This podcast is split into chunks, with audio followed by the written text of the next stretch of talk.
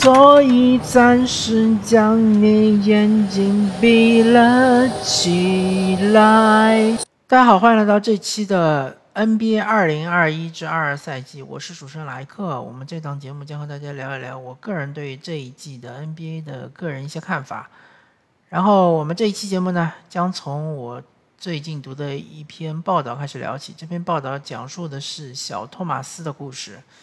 呃，小托马斯在当今的 NBA 联盟可能已经不那么有名了，啊，但是他最强的时候，曾经在凯尔特人是作为一个头牌球员存在，然后他的场均也可以拿到，呃，将近二十九点几分，三十分不到的样子，而且他是当赛季的第四节之王，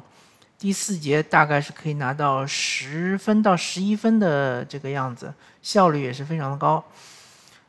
呃，小托马斯这个故事给我感触颇深。他主要就是说，当时小托马斯从凯尔特人的和这个骑士的这一笔交易中，作为一个主要的筹码，去交换了凯瑞欧文。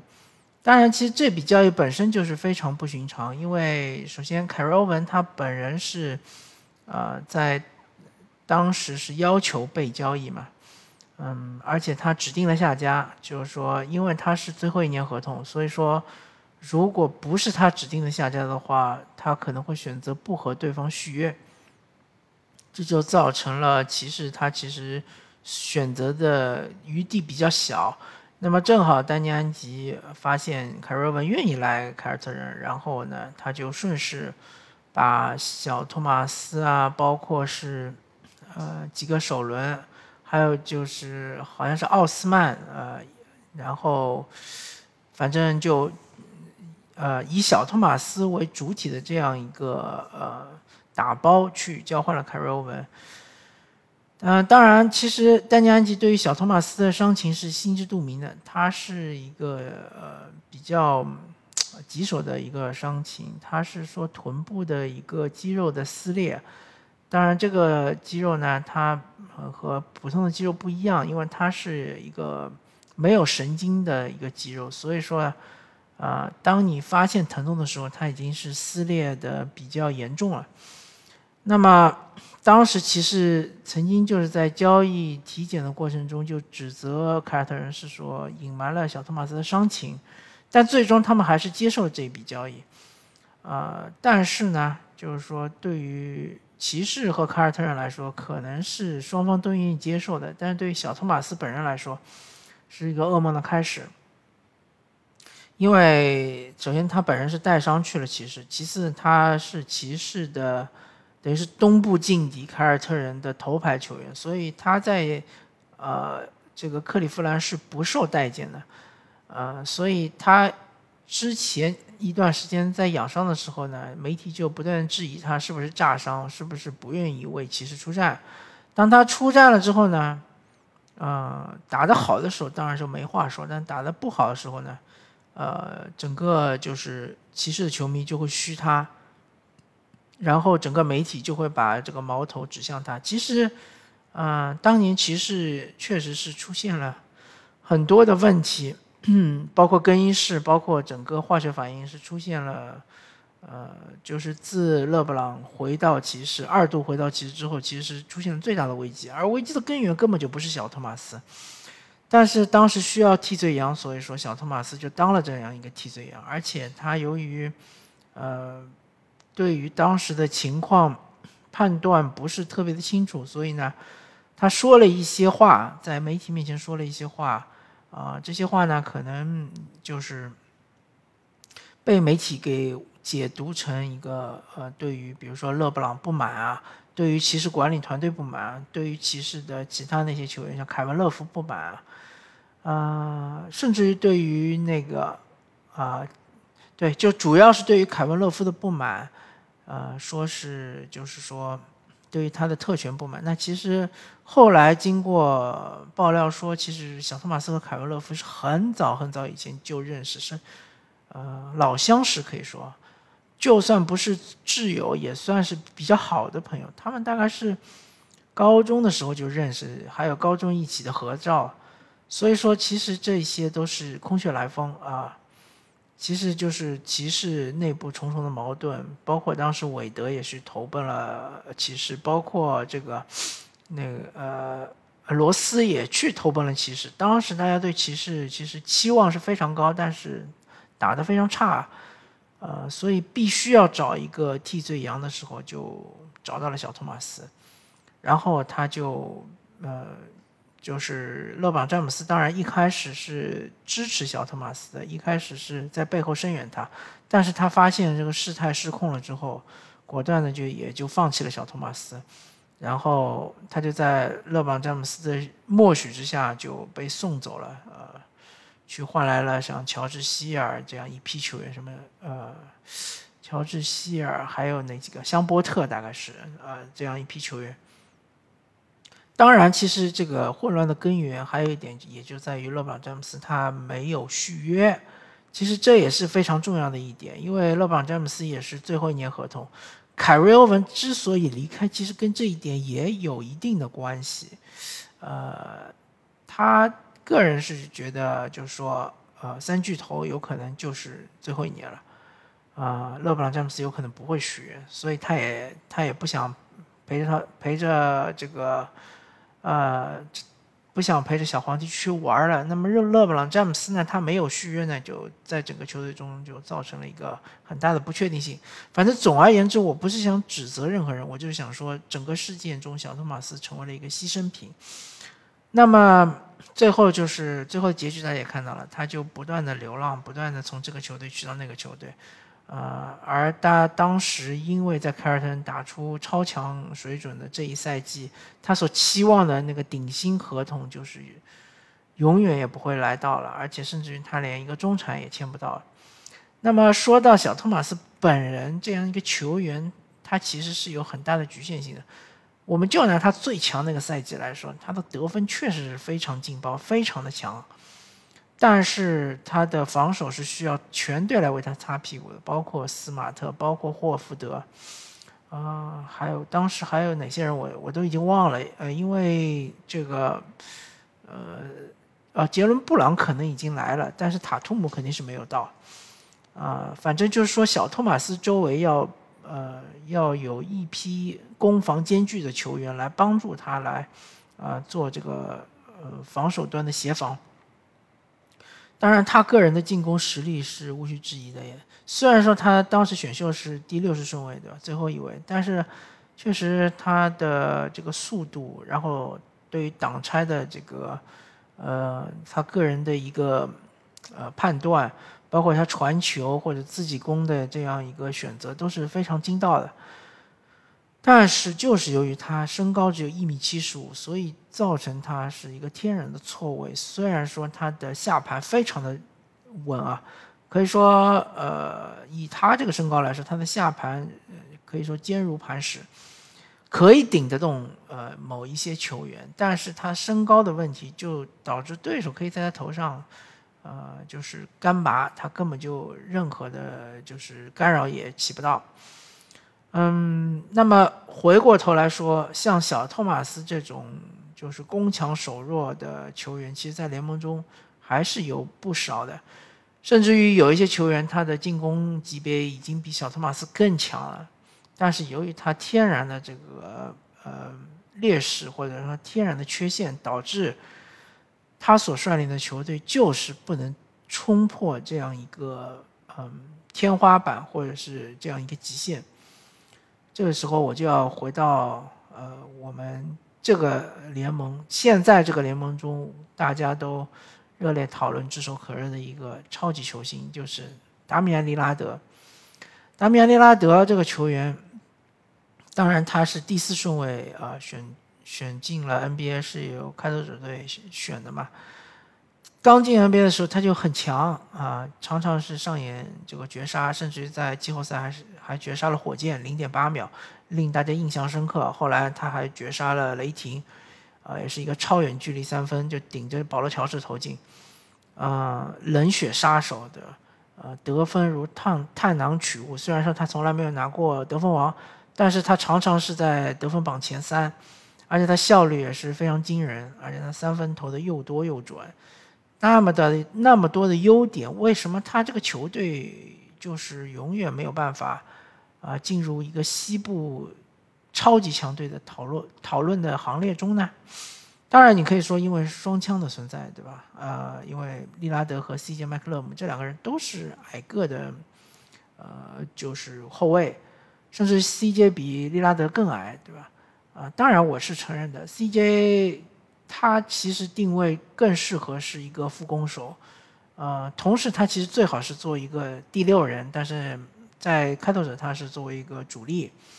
不过他虽然是主力，但是他确实是个副攻手呀，对吧？整个球队的进攻的节奏并不把握在他手上，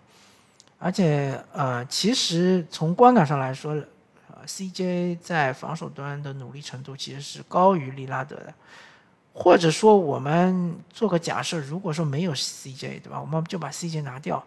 啊，给你一个比如说三 D 球员，给你一个呃，比如说给你一个维金斯吧，对吧？我给利拉德一个维金斯，那么利拉德是不是能够带领开拓者队？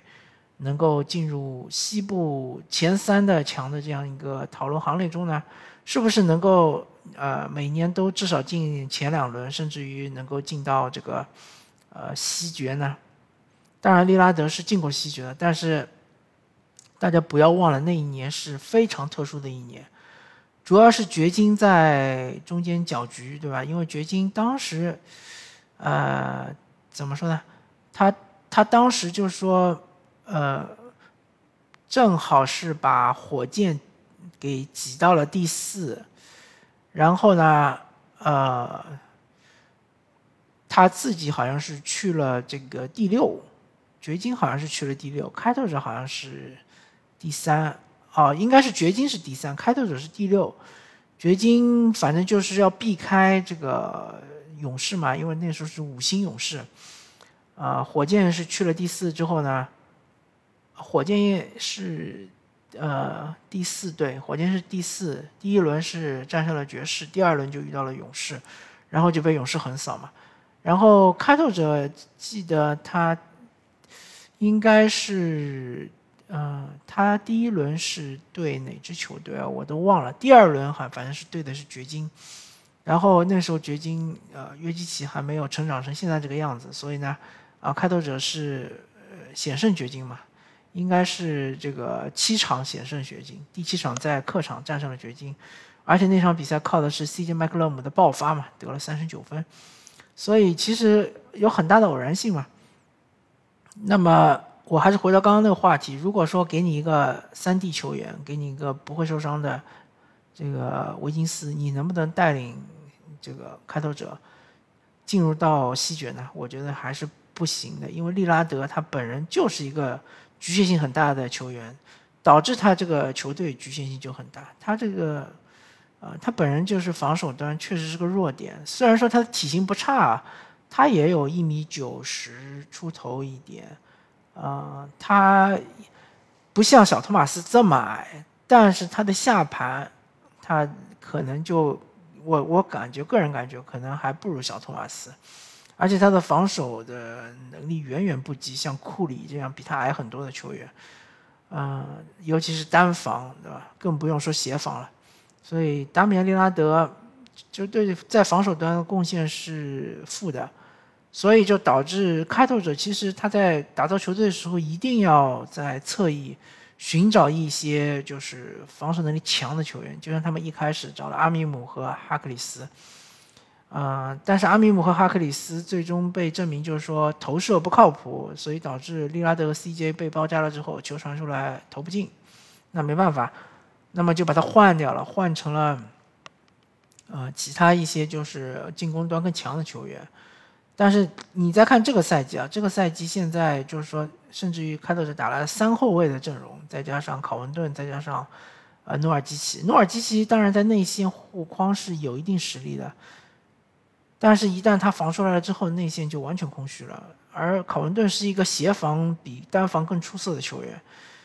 所以就是说，开拓者他这个一线防守很容易被破，被破了之后，内线就往往就出现像利拉德来护框，那完全是护不住框。所以，我们讨论开拓者的问题，对吧？开拓者的瓶颈为什么永远就是突破不了西部首轮，呃，当然不是说永远突破不了，他们也偶尔能突破个一次两次，甚至于打进一次西决。但是为什么他的实力来说，在在这个西部季后赛里，感觉好像就是下半赛呃下半赛区的球队呢？我觉得就是因为利拉德的存在，就是因为他他的局限性，对吧？他就算再能攻，他能得五十分，那又怎么样呢？你能守得住吗？啊，你能靠防守来压迫对方的得分，让他降低吗？是不行的。而且防挡拆的时候，利拉德很容易吃挡拆，一吃挡拆之后，努尔基奇他就变成一防二，对吧？很容易就被对方攻击。所以这个，嗯，怎么说呢？就完全就没办法了嘛，对吧？同样的问题其实出现在另外一位球员身上，就是特雷杨。特雷杨这个赛季的手感也好，这个赛季的状态也好，是远远好于利拉德的。这个赛季特雷杨的三分命中率好像是应该达到了这个本人呃呃职业生涯的最佳，然后这个他的得分效率也很高，他的呃场均得分也不低，他现在应该是得分榜第三，呃可以说就是数据全方位的进京啊。但是为什么这个老鹰队的成绩那么差呢？当然就是说不能完全说特雷杨的问题，对吧？首先说卡佩拉这个赛季的护框能力下降很多，其次呢就是老鹰遇到了很多伤病问题，像是什么柯林斯也受伤过，卡佩拉也受伤过，然后赫尔特也受伤过，对吧？而且我感觉老鹰队这批球员纷纷续约了之后。呃，好像没有太大的前进的动力了。然后这个在场上的表现也是，呃，有那么一些懈怠吧。但不管怎么说，以特雷杨为核心的这样一支老鹰队，他天然就要面对这么一个问题，就是你特雷杨还是一个天然的防守弱点。当然，如果说对面进攻实力不是很强，比如说有两到有一到两个球员是。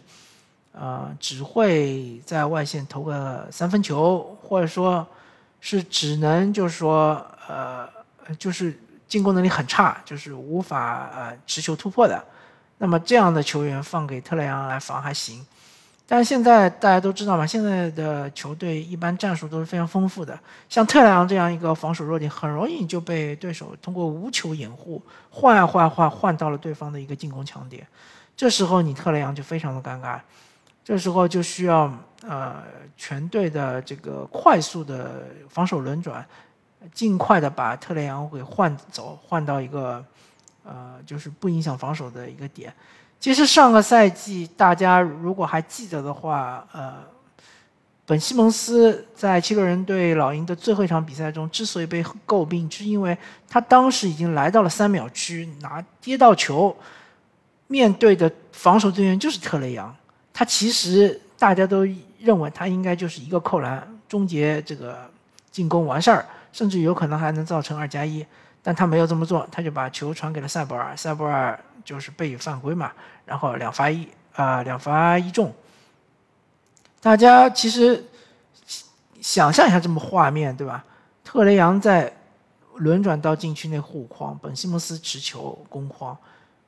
这种这种画面其实。不是说只出现一次，所以说这种尴尬的情况就会导致老鹰队内线防守完全就形同虚设，甚至于可能会赔上犯规。那么这个问题呢，就是静态天赋的问题了。特雷杨其实身高也就是一米八左右，甚至于我觉得有可能还有虚报的成分。那其实理论上来说跟小托马斯没有太大区别，当然就是说，当然要比小托马斯高一点，臂展也。长一点，对吧？但是真正到了篮下护框肯定是不行，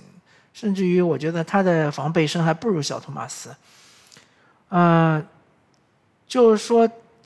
当他达到一个怎么样的进攻水准，对吧？能够为球队在进攻端得到更多的分数来弥补他防守端的失分呢？我觉得，呃，其实是很困难的。而且你你想一想，这个利拉德他至少身高也要一米九十以上，而特雷杨，他这个身高，而且你看他这个就是，当然他速度是很快了，因为他身高矮，所以他速度快。他各种抛投啊、上篮啊，包括他的突然的这个干拔三分啊，非常有威胁。呃，是就是因为他是敏捷性非常高的一个篮球运动员，所以呢，他这个嗯，就体重是完全不够的，体重完全不够看，所以呢，就是呃，防守端是非常非常吃亏的。那其实说了这三位球员之后呢，我们就要回到一个。更早进入联盟的球员，那就是威少威斯布鲁克。威少其实身高，嗯，也就是比利拉德应该还稍微矮一点，但不会矮很多，那么一米八十八、一米八十九的样子。呃，威斯布鲁克他这个，嗯，巅峰时期进攻也很厉害啊。当然，就是说效率，就是得分效率，包括带动球队的能力，也许是。比起利拉德和这个特雷杨，他们可能稍稍差一点，嗯，但是威少其实跟他们有一样的问题，就是防守端的问题。当然，威少可能不怕对面的背身单打，因为他确实上肢和下肢力量都非常的强壮，嗯，但是如果说遇到护框，对吧，或者说轮转到对方在他头顶上直接干拔，他一样就是无计可施。呃，另外就是说，威少，其实我说这四位球员，他们共同的一个问题就是协防能力都很差。当然，就是说，呃，有可能是因为身高原因。比如说特雷杨，他协防到了内线三秒区，他护不了框，对吧？面对西蒙斯，西蒙斯想扣就扣，想上就上，他护不了框。呃，威少还行，因为至少威少这个巅峰时期，他的弹跳还是 OK 的，足够用的。但是他们就没这个护框意识，他很容易衍生防守。那么利拉德也是一样，他也是呃护框意识很差，啊不仅仅是护框意识，就是那个协防意识很差。比如说需要他站在一个位置呃进行刷卡防守，对吧？比如说需要他去做一个什么呃造对方带球撞人犯规，这这种情景几乎几乎是看不见的。所以这四位球员他们的协防意识都很差。啊，同时，即使他们协防到位了，也是呃没什么太大的干扰的，所以他们以他们为核心，围绕他们为核心建建造的一支球队，它的上限其实是很清楚能看得见的，对吧？就那么高，也许就是说，特尤其是在西部啊，在东部可能好一点。小托马斯当时在凯尔特人也能打进东部决赛，甚至于如果说运气好一点，没有没有臀部受伤。呃，也许有有机会能够打进总决赛，真的是有那么点机会的啊，机会可能不大，但是有那么点机会。但是你在西部的话，确实竞争太激烈，呃，所以说呢，嗯，我这里要